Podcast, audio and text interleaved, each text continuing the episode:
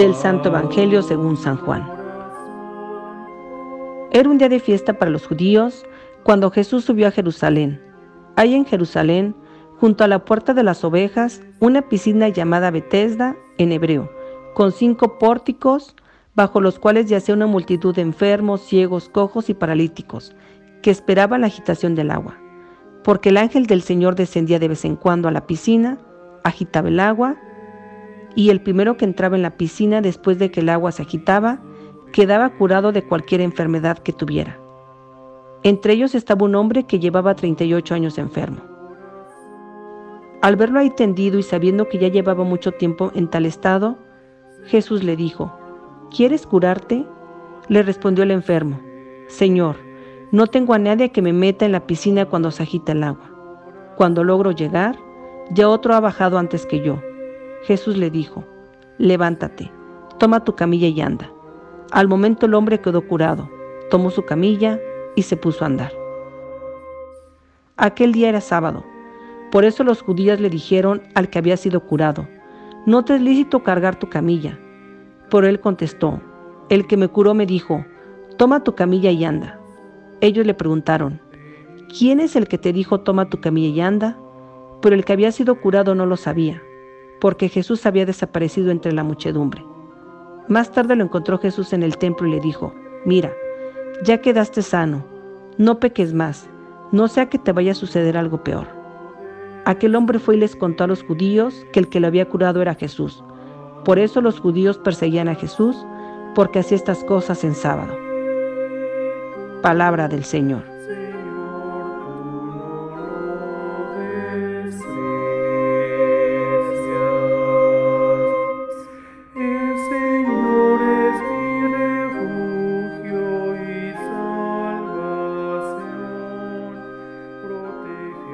Día de hoy, martes de la cuarta semana del tiempo de la cuaresma, hemos escuchado el Evangelio de San Juan capítulo 5 versículo 1 al 16. Jesús realiza el tercer signo con un paralítico que no tenía nadie que le ayudara a pesar de estar rodeado de gente. El episodio de esta curación se desarrolla en Jerusalén, sede de la crema innata de la sociedad a nivel civil, a nivel político y a nivel religioso. Nuestro Señor Jesucristo llega a Jerusalén con ocasión de una de las fiestas judías. Concretamente va a la piscina de Betesda y encuentra a muchos enfermos recostados en el suelo, ciegos, cojos y paralíticos. Todos ellos esperaban la agitación del agua, porque el ángel del Señor bajaba de tiempo en tiempo a la piscina y agitaba el agua y el que se metía después de la agitación quedaba curado de cualquier mal que tuviera. Era gente que se sentía atraída por falsas esperanzas, pues la curación era para una sola persona, como la lotería de hoy. Solo una persona gana el premio mayor, aun cuando la mayoría compra el boleto, pero no gana. Entre esta gente había un hombre que llevaba 38 años enfermo toda una vida, toda una generación que no había llegado a experimentar solidaridad y misericordia. Ante esta realidad tan dramática, Jesús no observa la ley. Él se preocupa por los pobres del Señor, los anahuín. La compasión lo lleva a acciones concretas, acercarse y solidarizarse con el necesitado. Recordemos que es tiempo de cuaresma, tiempo privilegiado para practicar las obras de misericordia, tiempo para dejar actitudes negativas, tiempo para volver al Señor a través del servicio sincero e incondicional al hermano. Ante esta realidad que estamos viviendo, ¿qué estoy haciendo por mi hermano necesitado? Cristo se acerca, Cristo libera con compasión.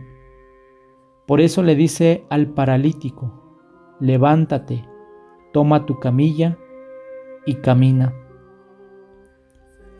No permitamos que la indiferencia, el orgullo y la soberbia aniden en nuestro corazón.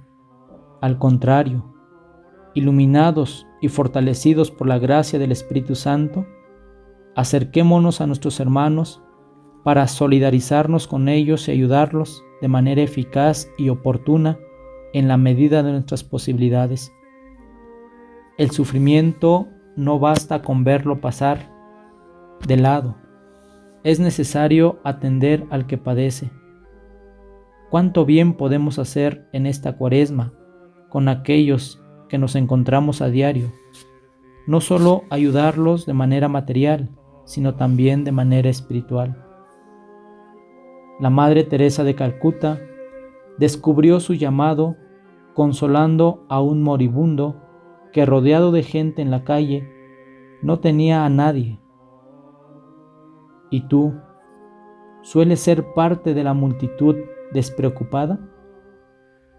¿Con qué frecuencia eres instrumento de Jesús, ese alguien para quien se siente solo, sola, angustiado, angustiada, abandonado, abandonada o olvidado o olvidada?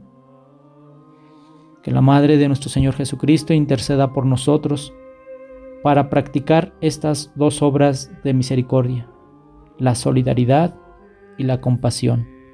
Que así sea.